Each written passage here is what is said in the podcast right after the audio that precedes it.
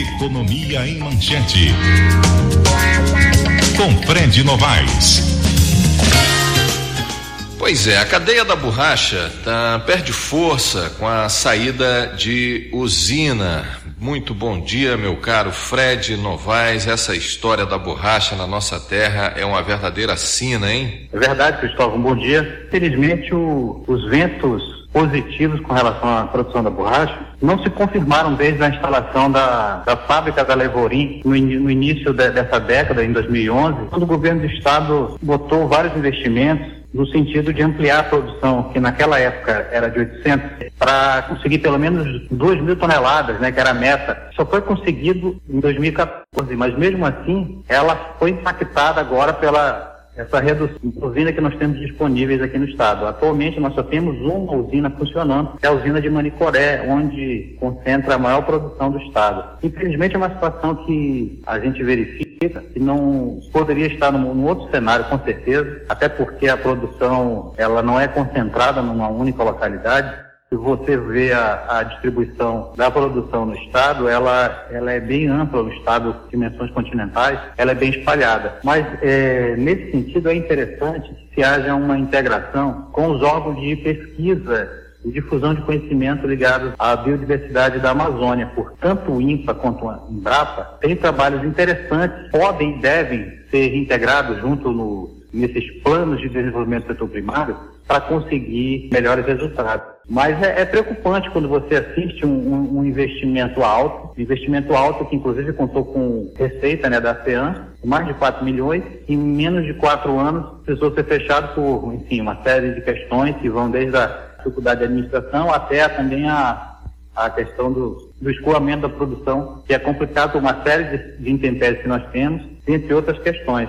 Mas o que é lamentável é que a borracha, assim como o setor de fibras, nós temos uma cadeia completa, desde a produção, beneficiamento, até a industrialização com indústrias funcionando aqui. Mas, por exemplo, no caso da borracha, que nós temos uma, uma demanda de 12 mil toneladas, infelizmente o Amazonas não chega a produzir 2 mil toneladas, ou seja, muito mais da demanda vem, é, precisa ser importado. Então é uma situação triste, uma situação complicada e que precisaria de, de investimentos e precisaria ter um, ter um olhar também na tecnologia que esses, esses institutos aí que nós temos poderiam dar essa expertise para que a gente conseguisse é, ter melhores resultados nesse sentido. Pois é, Fred, e eu falo porque a história realmente é, é, é cíclica, né? E e a tradição de, de, de, de, explorar, de ser meros coletores, a gente não consegue a, a, avançar né, para uma exploração uh, mais sustentável, mais racional, mais, mais, mais, mais, né? A gente vivendo nesse fragmento de fragmento não, nesse né? continente verde que tem, né? Com o potencial de, de todo tipo de, de, de, de borracha, de um banco genético, de tudo e enfim.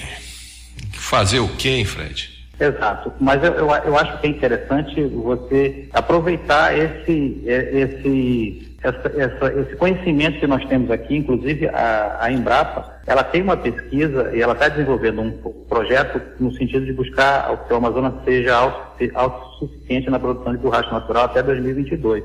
A intenção é que conseguir é, é, alcançar esse patamar de 14 mil toneladas nesse período, né? Para isso, aproveitando áreas que a, a, vantagem nossa é que todo o Amazonas é, é, tem o potencial para exploração da borracha. Basta realmente haver vontade política, haver integração com esses órgãos de pesquisa, com conhecimento e, e, e, o, e haver estímulo para que hajam projetos que sejam sustentáveis e o, e o produtor receba é, é, incentivo e um retorno adequado para você consorciar a produção da borracha com outras atividades da agricultura familiar, enfim, que o, que o homem do campo, o homem do, do ribeirinho possa desenvolver. Muito bom, Fred, você realmente tocou num dos pontos mais é, importantes né, para a nossa economia regional, é, de vocação e tudo mais. Obrigado, grande fim de semana. Você já, já vai dar dica para gente do, do, do que vai ser focado nesse fim de semana, não?